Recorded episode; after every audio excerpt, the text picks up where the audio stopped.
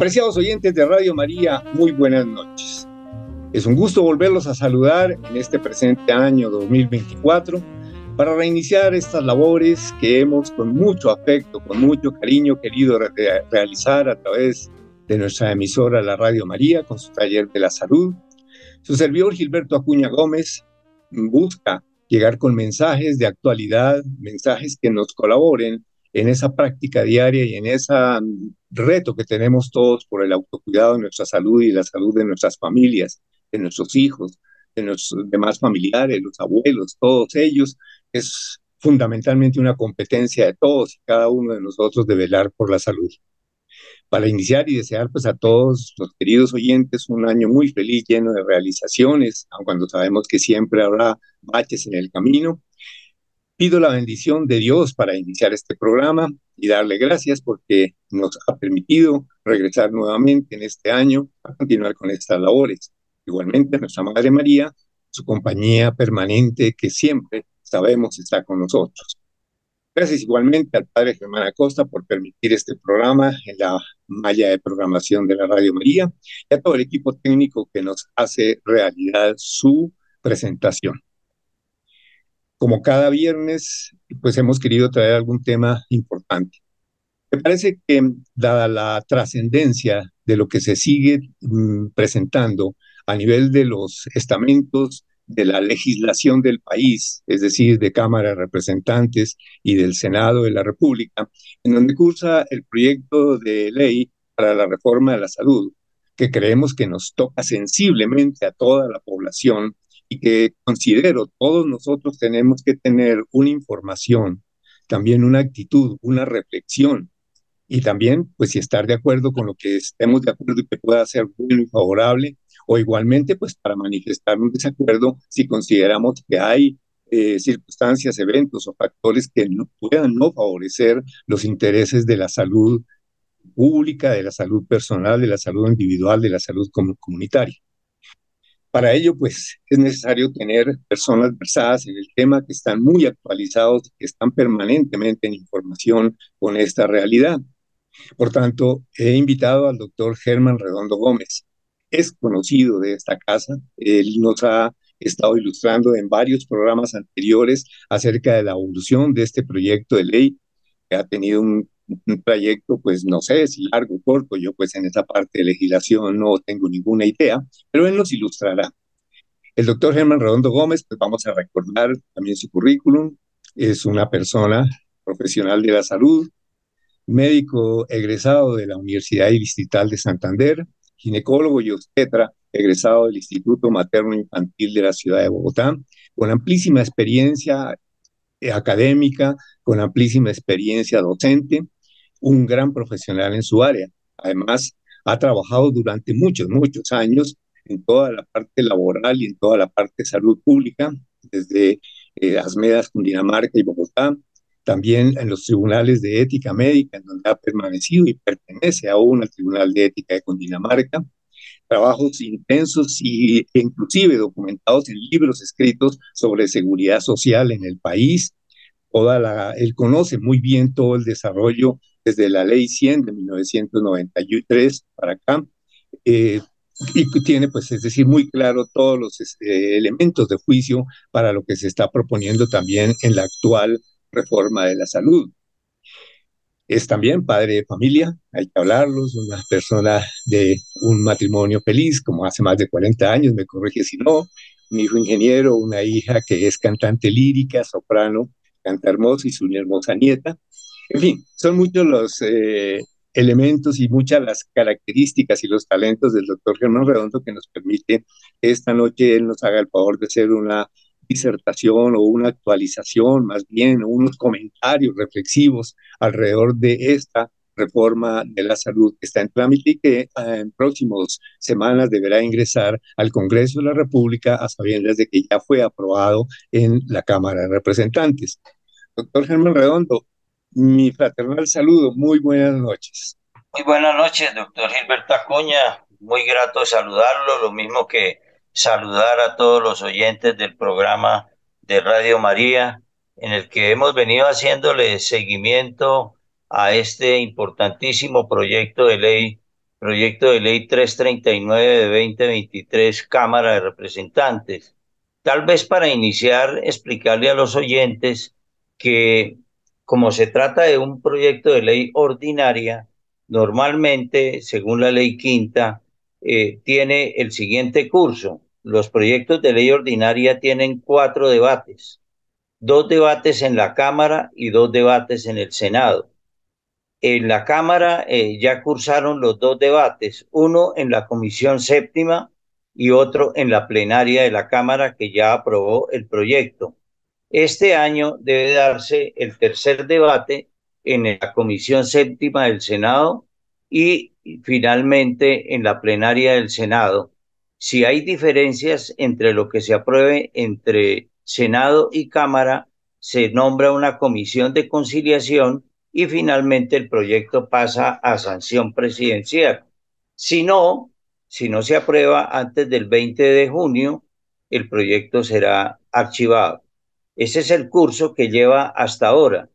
El proyecto de ley, como fue presentado originalmente cuando estaba de ministra la doctora Carolina Corcho, el 13 de febrero de 2023, ha sufrido cambios en los dos debates que, que ya ha surtido, tanto en la Comisión Séptima como en la plenaria de la Cámara, ha sufrido algunos cambios, a mi modo de ver y en nuestro entender como analistas, son cambios benéficos, han venido surtiendo algunos cambios que, han venido mejorando el proyecto, atendiendo a las observaciones que la comunidad científica, que la sociedad civil, que las asociaciones de pacientes y todos los organismos vivos han manifestado y algunos de ellos han sido atendidos, otros no han sido atendidos y todavía persisten algunos motivos de preocupación. Esperemos que en el Senado de la República, con su sabiduría, el proyecto termine siendo mejorado y finalmente aprobado. En este momento, lo que más nos preocupa, y seguramente compartimos esa preocupación con el doctor Gilberto Acuña y con nuestros oyentes, es que algunos aspectos loables, buenos, positivos que vemos en el proyecto de reforma como la atención primaria en salud, entendida como el suministro de agua potable, saneamiento ambiental, acueducto, alcantarillado, vías de penetración y acceso a los servicios de salud, acceso geográfico, eh, eh, que es muy bien importante y que está contemplado allí, el tema de fortalecer el primer nivel de atención para llevar la salud a las zonas más periféricas del país, a la Colombia profunda, como se ha denominado, eh, el hecho de que se constituye un sistema público unificado de información en salud, que se cobije la licencia de maternidad también al régimen subsidiado para cubrir esas, esas mujeres que durante su, su gestación y en el posparto, eh, todos esos aspectos positivos que son muy importantes, como mejorar las condiciones laborales en el sector de la salud, todo eso es muy importante y lo apoyamos pero todo cuesta muchísimo. Y no está claro en el proyecto de ley el aval del Ministerio de Hacienda. Esos proyectos, todos muy buenos, si se aprueban, pero no tienen soporte financiero, pues se quedan allí escritos y estaremos aprobando una ley que en la práctica no se va a desarrollar por falta de recursos. Esa es hoy por hoy la gran preocupación que se tiene aparte de las otras preocupaciones que ya hemos manifestado en programas anteriores, así como una abrebocas, Gilberto. Excelente, sí, sí, sí, Germán, una abrebocas espectacular, pero además, perdón, me permite recordar y ampliar que se me quedó en tu currículum eh, profesional y de vida, eh, que eres miembro de la Academia Nacional de Medicina, donde está desempeñando una labor importante en el seguimiento, perdón, y análisis del curso de esta ley. Perdón. Esto es un punto bien importante que hay que tenerlo en cuenta porque eso confiere al doctor Germán Redondo una condición eh, de calidad y de mm, perspectiva muy objetiva alrededor de este análisis. También te agradezco, Germán, la parte que tuviste en cuenta de aclararnos estos puntos que son extraños para nosotros, los pasos que debe tener en la Cámara de Representantes, los pasos que debe tener en el Senado. Eh, me pareció muy importante porque eso nos abre y nos hace que las personas al estar expectantes con las noticias las puedan recibir de una mejor manera. Muy bien, pues ahí ya nos pusiste unos puntos favorables y unos puntos que de pronto no sean tan favorables con respecto a esto.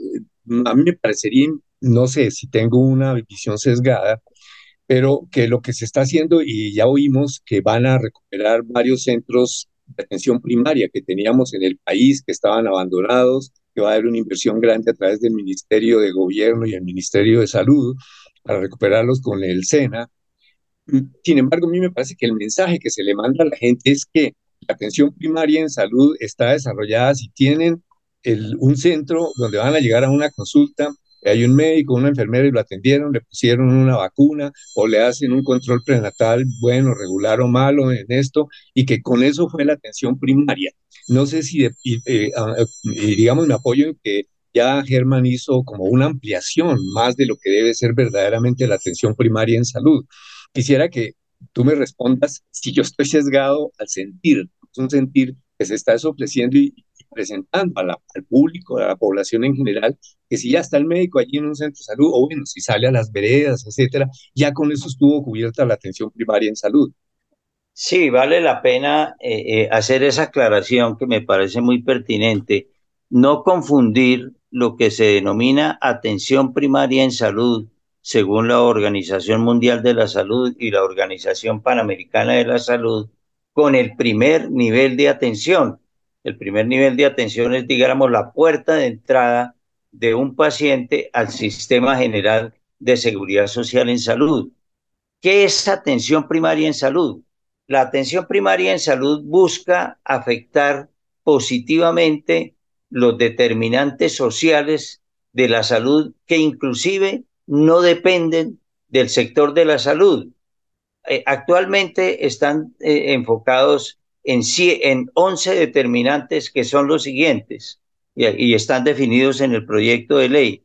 Acceso al agua potable y condiciones sanitarias adecuadas. Seguridad y soberanía alimentaria. Por ejemplo, lo que no tenemos en La Guajira, para tener un ejemplo. Tercero, derecho a vivienda digna, energía eléctrica y disposición de las excretas. Cuarto, condiciones de trabajo dignas, seguras y sanas. Quinto, medio ambiente sano. Sexto, acceso al transporte. Séptimo, acceso a la educación y a la promoción de la salud.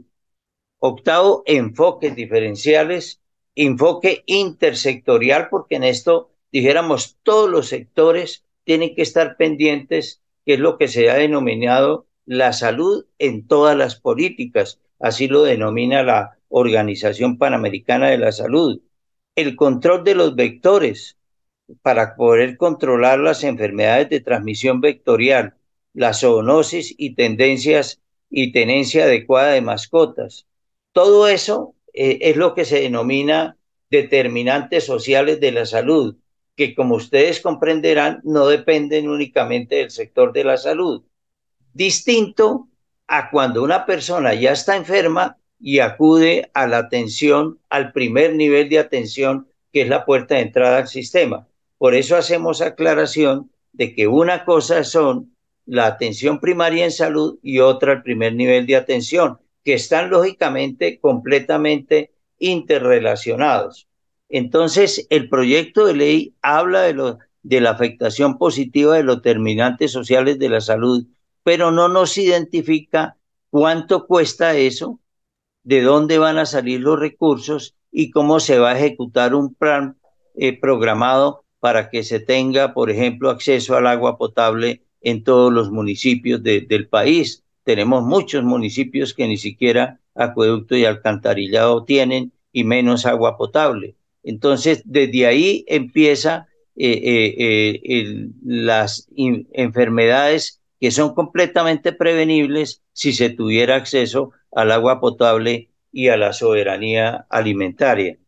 No sé si queda clara esa explicación, Gilberto. Y, muy clara, Germán, bastante clara porque eh, hace ver realmente la inversión tiene que ser muy grande y no solamente la recuperación de centros de salud, que claro, puede ser un principio y no lo, no lo negamos.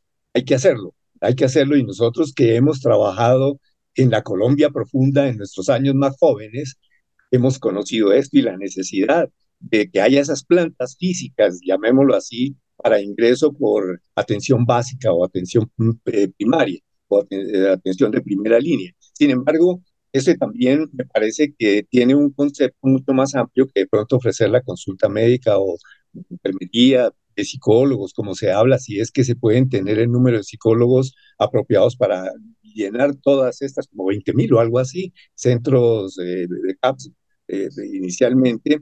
Uh, pero también eso implica que hay que hacer algunas acciones de detección precoz, por ejemplo, de cáncer de seno, de diabetes, mm, bueno, las tomas de tensión arterial, de prevención de cáncer de colon, en fin, hay una cantidad de cosas más que no solamente consisten en la acción del médico y que creo tienen costos y también tienen que tener protocolos desarrollados. ¿Tú qué opinas con respecto a eso?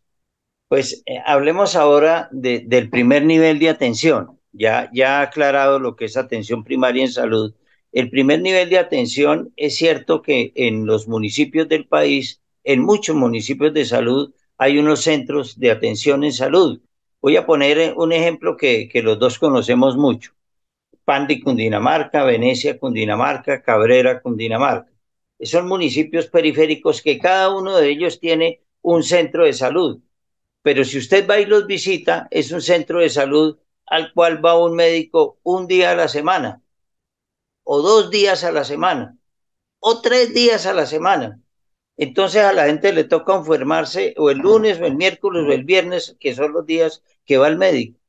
Es, en los otros días no hay protección. ¿Qué sacamos con que tengamos allí un centro de salud con una enfermera auxiliar que no dispone sino de un fonendoscopio y ni siquiera bala de oxígeno tiene? Y todo entonces se tiene que remitir en el ejemplo que hemos tomado al hospital de Arbeláez o al hospital de, de Fusagasugá. Eh, ese, ese ejemplo se reproduce en toda la geografía nacional. Y eso, que hay muchos municipios que ni siquiera tienen ese centro de salud, esa infraestructura física, como sucede en el Chocó y en La Guajira y en los antiguos territorios nacionales. Entonces, la política que se plantea en el proyecto de ley es que en los sitios donde hay centro de salud se fortalezca, se tenga médico 24/7, es decir, 24 horas los 7 días de la semana, que tenga alguna infraestructura básica como odontología, laboratorio clínico, para hacer una atención básica inicial de alguna característica realmente eficiente, que cuando haya que remitirse disponga de una ambulancia, sea terrestre, sea acuática o sea aérea, pero que real y efectivamente funcione 24/7. Y, y, y eso, ¿qué implica? Volvemos a lo mismo, implica una enorme inversión para los centros de salud que hoy existen, adecuarlos y donde no exista, construirlos. Y lógicamente eso es una inversión millonaria o billonaria más bien, con B, para hablar de billones de pesos, y que se tiene que estructurar un programa que año tras año se diga, vamos a construir tantos centros de, de salud nuevos, vamos a dotar los antiguos, vamos a fortalecer tantos, y así progresivamente año tras año, todo con un plan financiero que hoy no está claro ni existe. Existe como expresada la voluntad, pero en este tema no basta con la voluntad, con la intención, basta eh, y es necesario que se fijan cuánto cuesta y de dónde salen los recursos y cuánto se asigna año tras año para que real y efectivamente se ejecuten. O si no, estaríamos frente a una ley muerta, una ley que nace muerta porque en la práctica no se, no se aplica. Entonces, eh, observamos eso, que está bien formulado el planteamiento, la necesidad, pero no está clara la financiación. O sea, de momento una de las eh, preocupaciones grandes es la parte financiera. Sin embargo, pues yo también quisiera preguntar, Germán, que cambia el modelo administrativo y ya pasa entonces a que sean alcaldes y gobernadores, recuperando lo que fue el modelo que conocimos nosotros hace 50 años, cuando empezábamos en nuestros eh, estudios y ejercicio profesional, que sabemos que era altamente ineficaz e ineficiente. Y había hospitales que funcionaban mejor con eso que decían alguna vez en la radio, que se les entregaba a las doceava partes presupuestales, es decir, mes a mes a cada hospital, y que eso era funcional. Y nosotros sabemos que no lo era así. Cuando fuimos médicos rurales, uno iba a las secretarías de salud a buscar medicamentos y no encontraba una gran cantidad de medicamentos que llevar a sus puestos de salud. Entonces, esa recuperación o esa mm, reversión administrativa, ¿qué piensan desde las eh, personas como ustedes que lo han estado estudiando juiciosamente? ¿Será beneficioso o será más bien contraproducente? Mire, el, el, el, modelo de atención, que ya entramos a, otro, a otro episodio, lo que acaba usted de tratarlo, podríamos denominar el modelo de atención. Si es público, si es privado, o si es mixto, per se no es bueno ni malo. Lo importante es que se desarrolle adecuadamente y se ejecute adecuadamente. Nosotros hemos vivido en la historia de, del desarrollo de la salud en Colombia todos los tres escenarios. Antes de la ley 100, cuando usted lo recuerda, en el Sistema Nacional de Salud era fundamentalmente público, pero carecía de recursos. Había muy buena voluntad en ese entonces, eh, eh, eh, pero hablábamos del septiembre negro en esa oportunidad cuando se acababan los recursos. llegaban los recursos hasta septiembre y de ahí para allá no, no había plata con qué responder y escasamente se destinaba hasta el 4% de los ingresos corrientes de la nación a la salud. Hoy le dedicamos más o menos el 7%, no de los ingresos corrientes, sino del Producto Interno Bruto. Es decir, hoy hay más recursos para la salud que, que antaño. El hecho de que sea enteramente público o enteramente privado eh, eh, eh, son dos puntos de vista completamente antagónicos. En Colombia se ha desarrollado un modelo mixto. es un modelo que, que, en el cual participa el Estado y participa el sector privado. En Colombia, la mayoría de instituciones que prestan servicios de salud, que denominamos centros de atención primaria públicos, privados y clínicas privadas, la mayoría son privadas. De más o menos 11 mil prestadores de salud, unos, unos 9.500 son privados y unos 11, eh, unos 1.000 a 1.500 son públicos, es decir, la inmensa mayoría son privados. Entonces, la prestación del servicio en Colombia es fundamentalmente privada. Pero eh, si, si hacemos una desagregación, los públicos están más ubicados en las zonas periféricas, de las cuales hemos dicho que están desatendidas, porque está la infraestructura, pero generalmente sin dotación y sin personal sanitario, ¿no es cierto? Entonces, por eso se dice que la prestación exclusivamente eh, pública eh, no es muy buena porque carece de los recursos suficientes. Eh, si los tuviera, pues seguramente daría una atención mejor.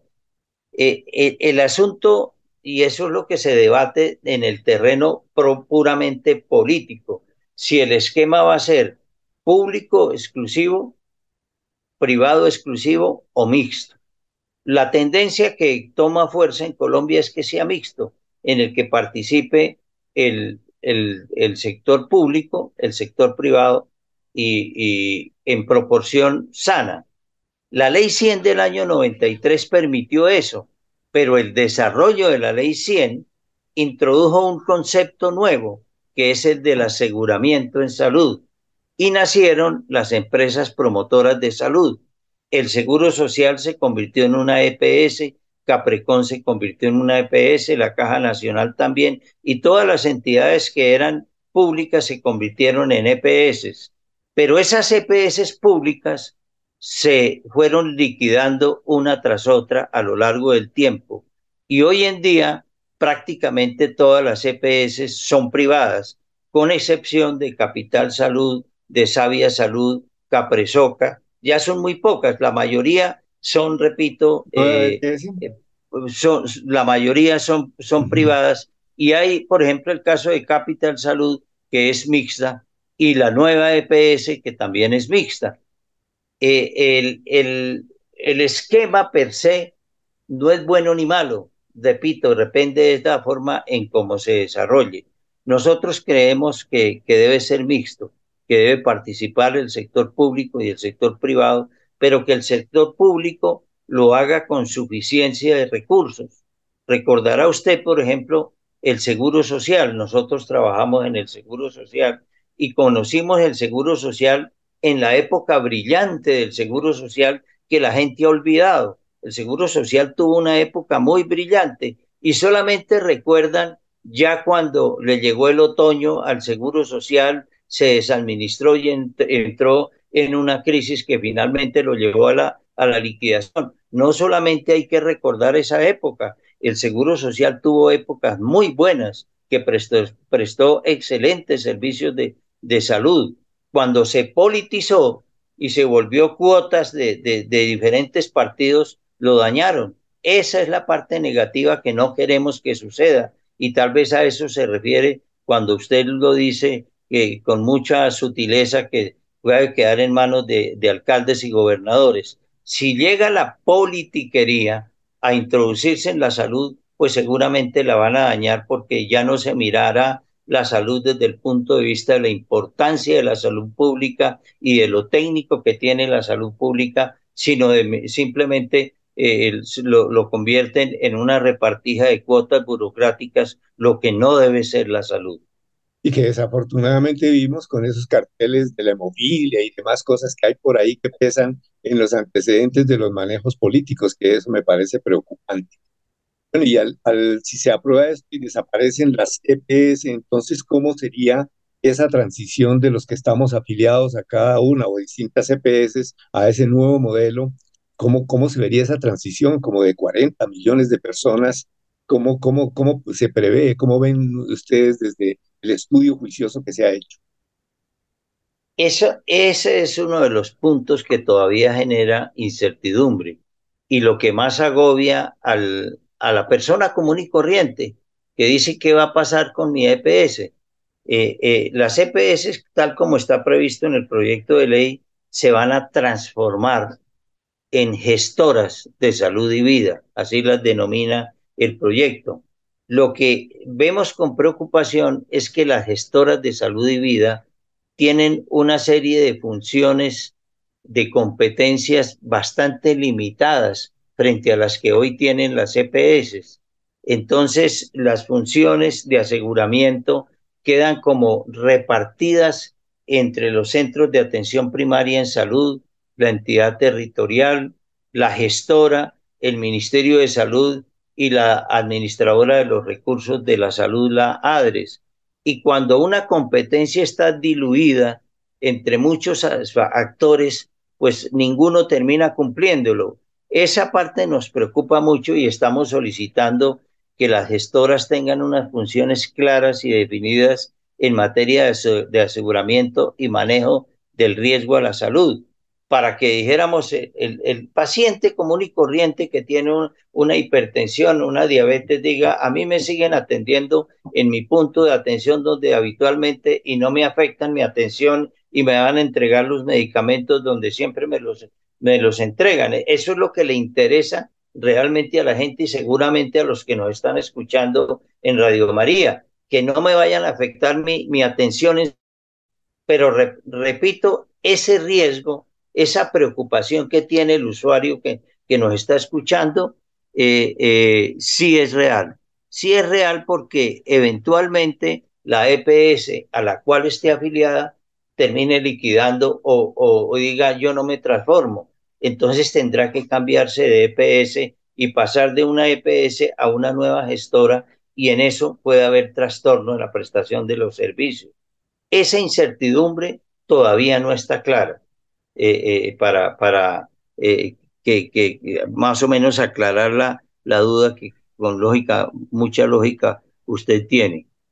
Y Germán, es que yo me he preguntado muchas veces con respecto a que al fin y al cabo la financiación de las EPS empieza por lo que capta por las unidades de pago por capitación. Eso supongo desaparecería. Entonces la EPS, ¿cómo sería financiada? en el momento, la, la, unidad de pago por capitación persiste. En el proyecto inicial, eh, la intención era que, que, no existiera ese mecanismo, pero actualmente, como quedó aprobado en segundo debate de, de, la Cámara de Representantes, persiste la, la UPC, pero cambia, con cambios. Eh, eh, actualmente la UPC cubre primero, segundo y tercer nivel en el proyecto, el primer nivel va a ser financiado completamente con recursos de oferta, es decir, con recursos públicos que llegan y financian los centros de atención primaria en salud. La UPC es solamente para lo que se denomina el nivel complementario, o sea, el segundo y el tercer nivel de complejidad. Eh, y, eh, o sea, eso va a tener una varianza muy grande en cuanto al valor de la unidad de pago por capitación que se, que se calcula en el 5%, pero que puede llegar al 8% de acuerdo a resultados en salud que están definidos en el proyecto de ley y en la reglamentación que vendrá en el futuro. Esos temas todavía no están bien definidos, la complejidad de la, de la unidad de pago por capitación. Nosotros decimos que, que eso no se establezca de manera arbitraria, por ejemplo, decir que el 5% sin saber por qué el 5%, sino que obedezca a un estudio técnico, eh, científico, independiente, eh, eh, por un organismo internacional que diga cuánto vale el plan de beneficios al tenor de lo que dispone la ley estatutaria en salud y, que se defina cuánto vale realmente y se defina una metodología de cálculo porque la UPC no puede ser rígida. Año tras año hay que irla modificando de acuerdo a las nuevas tecnologías que están ingresando al país, de acuerdo a la variación del precio del dólar, de acuerdo a la variación de, del salario mínimo, es decir, de toda una serie de factores que, impactan los costos de la atención en salud. Entonces, eh, pero tiene que haber una metodología definida que hoy está todavía funcionando la metodología que dejó en vida Juan Luis Londoño, eh, que en paz descanse hace muchos años. Entonces, es una metodología que debe ser actualizada al tenor de los cambios que han venido suscitando en el propio modelo y, por ejemplo, los, los, los fallos de la Corte Constitucional, la ampliación del plan de beneficios, el costo del precio del dólar, la canasta familiar, en fin, muchos factores que alteran el precio de medicamentos, de insumos, de tecnologías en salud. Eh, me preocupa con toda esa enumeración de factores que has realizado, si lo que ya está ah, aprobado en este momento, Cámara de Representantes, si fue tan tenido en cuenta o más que técnico, fue ya una aprobación más política que técnica.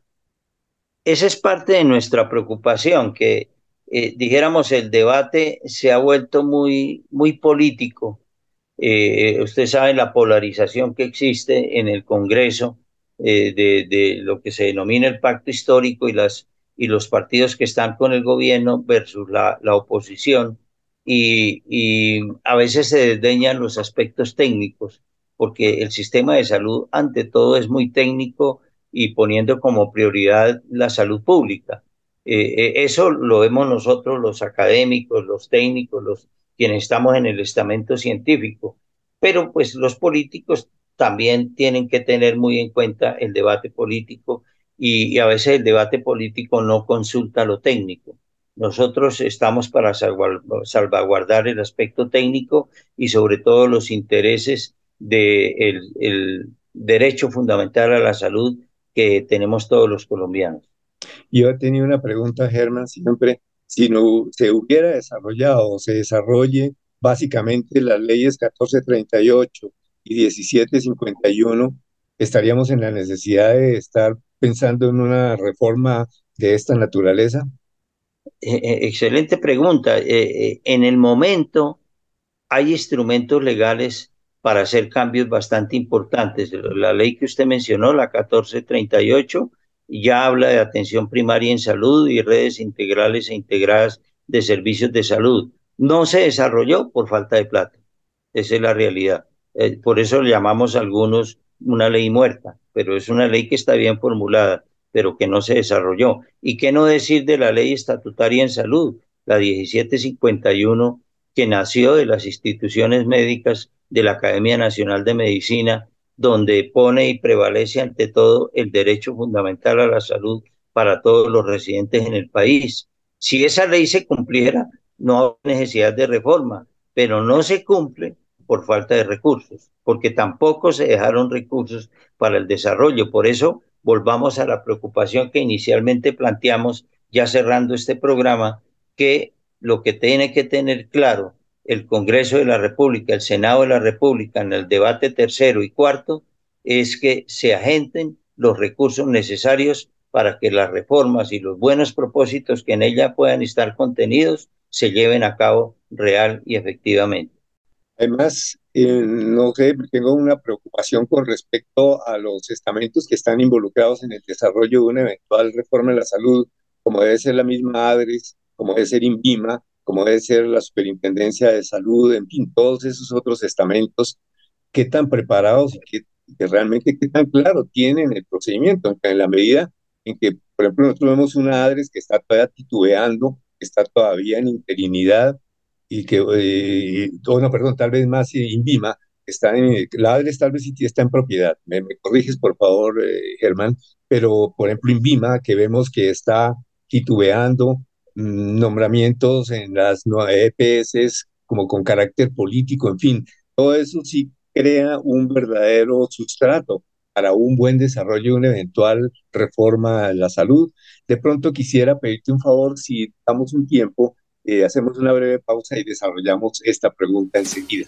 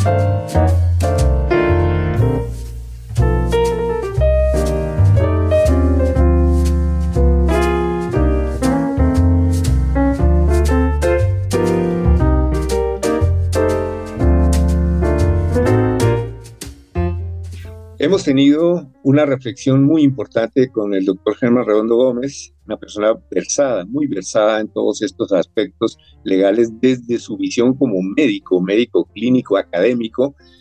son muy importantes estas reflexiones para que nuestros oyentes vayan formándose también una idea y qué esperar o en qué participar, porque yo pienso que también la participación ciudadana debe ser importante. Nosotros como ciudadanos no debemos quedarnos conformes con que ya elegimos a unos representantes, desde el presidente, quienes votaron por él, eh, mm, por los eh, senadores, representantes, aún pues las alcaldías, consejos, gobernaciones, todos estos estamentos democráticos en los cuales todos hemos participado y que ojalá el ciudadano no nos conformemos solo con esto, sino también con la participación y la expresión libre, independiente y sensata de nuestro sentir. Eso debiera ser.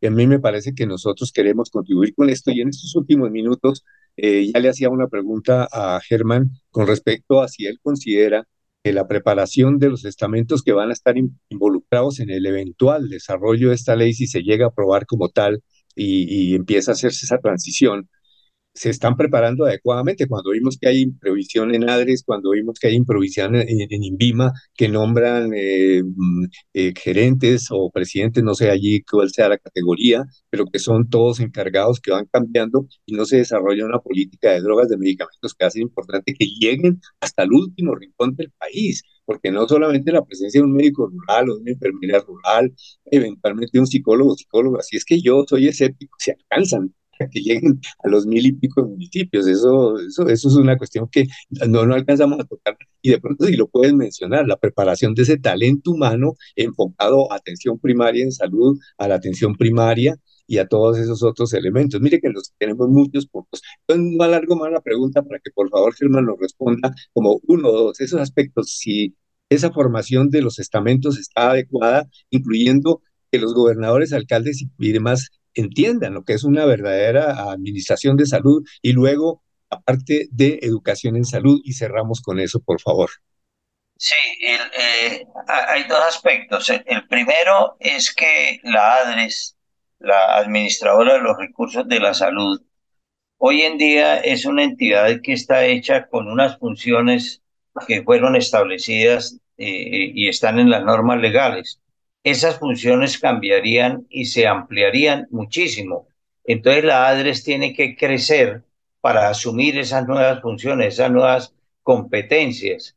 Eh, ese, crecimiento, eh, que es bastante exponencial, eh, muy seguramente no se puede dar en los dos años de transición que se han pensado.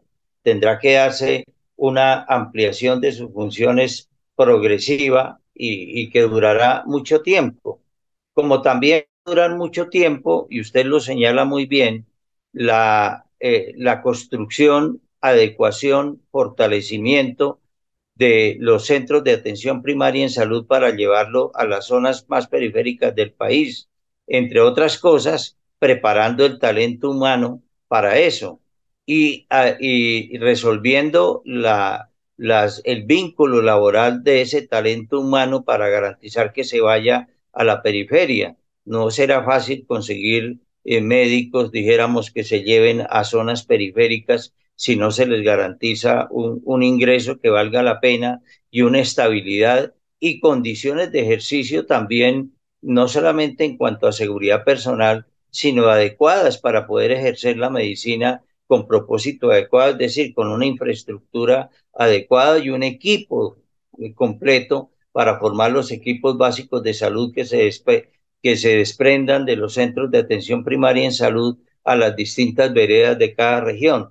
Ese proceso es un proceso lento, no, no se puede hacer de, de la noche a la mañana y llevará muchos años para que, que, cobijan los dos años que se ha previsto de, de, la transición, que es muy corta. Y eso tiene una implicación política. Eh, eh, es decir, la reforma a la salud, si se llega a, aprobar tal como está dispuesta actualmente, eh, va a ser desarrollada no por este gobierno, sino por gobiernos sucesivos. Entonces, si el gobierno que sigue es un gobierno de pensamiento político distinto al que hoy está gobernando, muy seguramente vendrán una contrarreforma o nuevos cambios. Y eso va a generar otro trastorno en el desarrollo de la política, porque es que, dijéramos, eh, en, en nuestro país, desafortunadamente, cada cuatro años como que se reinventa el país y el que llega no construye sobre lo construido, sino que al contrario desbarata lo que hizo el anterior para construir su propia forma de ver la vida, de ver la salud, de ver la educación y ver el desarrollo de la nación. Eso, esa costumbre o esa mala costumbre de no construir sobre lo construido, ha hecho que los programas en cualquier área, no solamente en salud, sino en educación, cuesten mucho más porque se destruye lo que el uno empezó para dejar la impronta del que llega. Eso generaría un trastorno en el desarrollo de la salud. Por eso, dijéramos nosotros siempre, estamos de acuerdo en que se construya sobre lo construido. Respecto del INVIMA, que, usted pregunta específicamente para nuestros oyentes, el INVIMA es el Instituto Nacional de Vigilancia de Medicamentos y Alimentos. Es la, la entidad que aprueba cuando llega un nuevo medicamento al país para que sea eh, aprobado para que circule en el país. Un medicamento, un insumo, una nueva tecnología en salud, todo eso pasa por la aprobación del INVIMA. Y el INVIMA, desde que está, este gobierno ha estado en interinidad, efectivamente no ha sido nombrado a nadie. Se ha buscado personas de, un nivel muy alto, se le ha ofrecido a personas de altísimo nivel, pero no han aceptado. Por una u otra razón no han aceptado y por eso el INVIMA sigue en interinidad y es lógicamente una parte muy importante dentro del desarrollo del sistema de salud.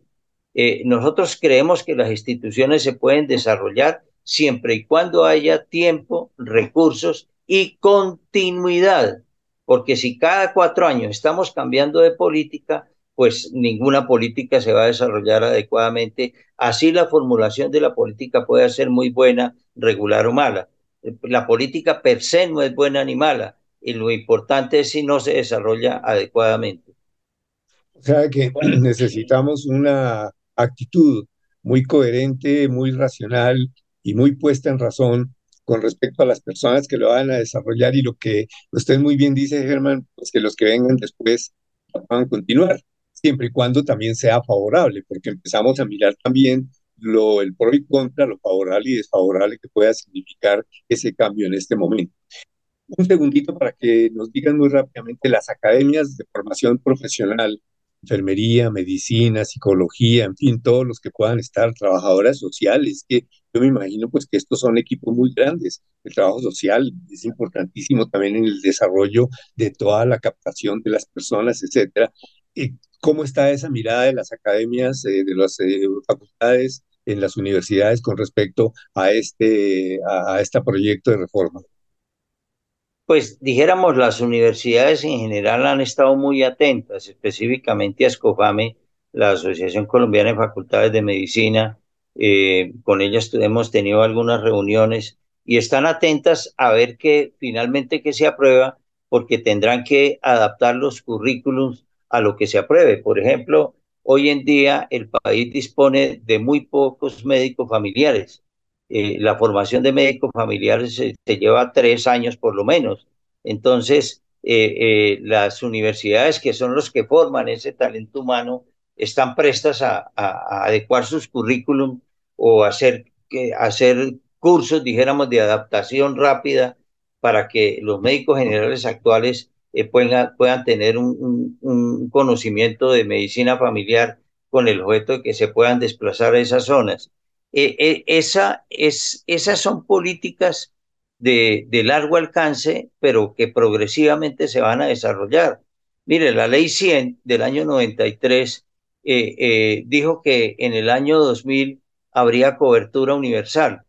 Y a estas alturas estamos muy cerca de la cobertura universal, pero todavía no la hemos conseguido. Estamos en el 98%. O sea, muchas veces se, se fijan metas eh, que son inalcanzables en el corto tiempo. Lograr eh, eh, la cobertura universal es una meta muy loable, pero es muy difícil de, conseguir. Asimismo, decir que en un periodo de dos años se va a conseguir transformar completamente el sistema de salud es utópico. El, el, periodo de transición hay que fijarlo por lo menos en unos 10 años para que se haga real y efectivamente con metas anuales. Todas esas observaciones de tipo técnico son las que nosotros estamos planteando en el Congreso de la República y ahora vendrá el Senado de la República, donde esperemos que las audiencias públicas que seguramente se van a abrir eh, muy próximamente en el mes de febrero, pues podamos participar y ojalá sean atendidas desde las observaciones que hacemos desde la academia. Actualmente tenemos, como usted lo bien lo señalaba, la Academia Nacional de Medicina, preside un grupo que yo coordino que se denomina Acuerdos Fundamentales para el Pleno Desarrollo de la Ley Estatutaria en Salud, donde participan 17 instituciones médicas y de profesiones de la salud, donde están odontólogos, enfermeras, eh, eh, distintas instituciones médicas, que nuestro único objetivo, lejos de cualquier ideología política, es aportar para que se garantice en el país el mejor sistema de salud posible para la protección en salud de todos los colombianos. Muy bien, esperamos ser escuchados. Gracias, doctor Germán Redondo Gómez, por su participación esta noche. Ha sido muy fructífera, muy informativa y sobre todo muy concreta y clara. Gracias por toda esa información y pues agradecerles a nuestros oyentes que nos hayan permitido llegar hasta sus hogares esta noche. Su despedida, doctor Redondo. Muchas gracias, muy amable, y esperemos que cuando finalmente se apruebe el, el, proyecto de ley, pues tengamos otra charla para nuestros oyentes de Radio María y explicarles finalmente cómo quedó el tema. Así será, o un poquitico antes, de acuerdo a lo que vaya viéndose en el Senado de la República. ¿Me promete eso, Germán? Claro que sí. Bueno, feliz noche para todos y mil gracias.